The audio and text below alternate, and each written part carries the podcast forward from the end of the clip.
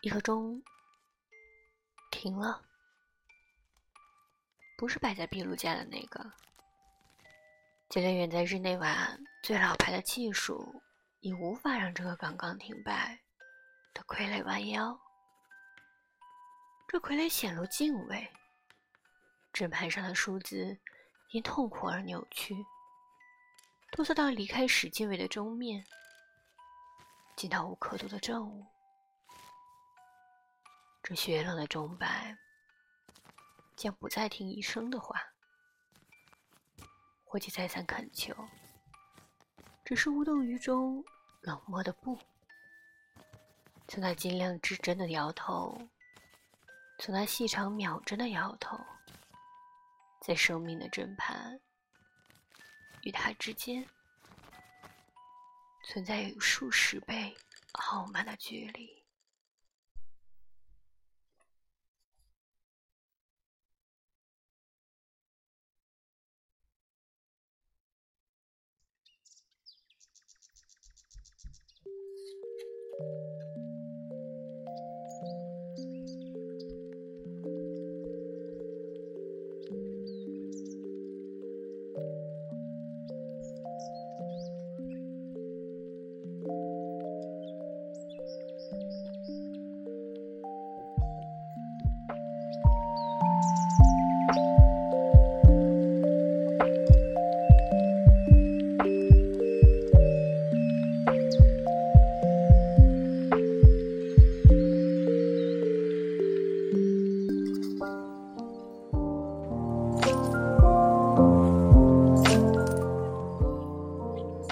首诗是狄金森的代表作之一，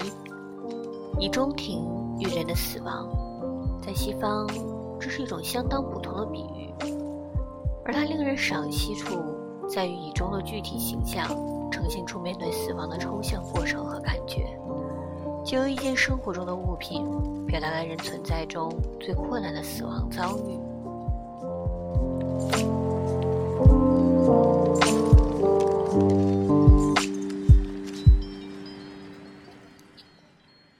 主述者在诗一开始就说，他所指的钟不是一般的钟，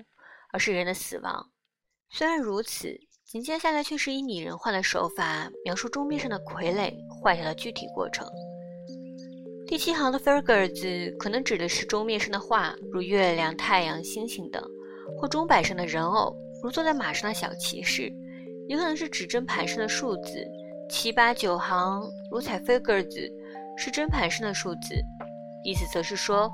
针盘上的数字打哆嗦，直到脱离它们在针盘上有限制、有限度的时进位，即它们在时空中的位置，而见到无时空限制的正中物。在此特别要说明的是，西方人常以时间表示坐标，例如十二点等于零度，三点等于九十度，六点等于一百八十度，九点等于二百七十度。举个例子，当飞行员说敌机在三点的位置。即是说，敌机在你右侧九十度处。第三四节是说，不管医生或店里的伙计怎么央求，这个钟始终以指针和秒针摇头，冷漠地说：“不是。”最后三行大意是指不受时空限制的死亡，因为死亡是不受时空限制、超越时空，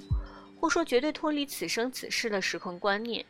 所以在时空限制内的世人无法了解死亡。也因此，死亡变得非常可怕，因为无法了解；傲慢，因为他不听我们，我们无法与其沟通或说服他。法国格言家拉罗什福科在其格言中亦曾说过：“太阳和死亡非能直视之，死亡是如此伟大、傲慢、可怕，所以当人终于要与他见面，便显露出一种敬畏的脸色。”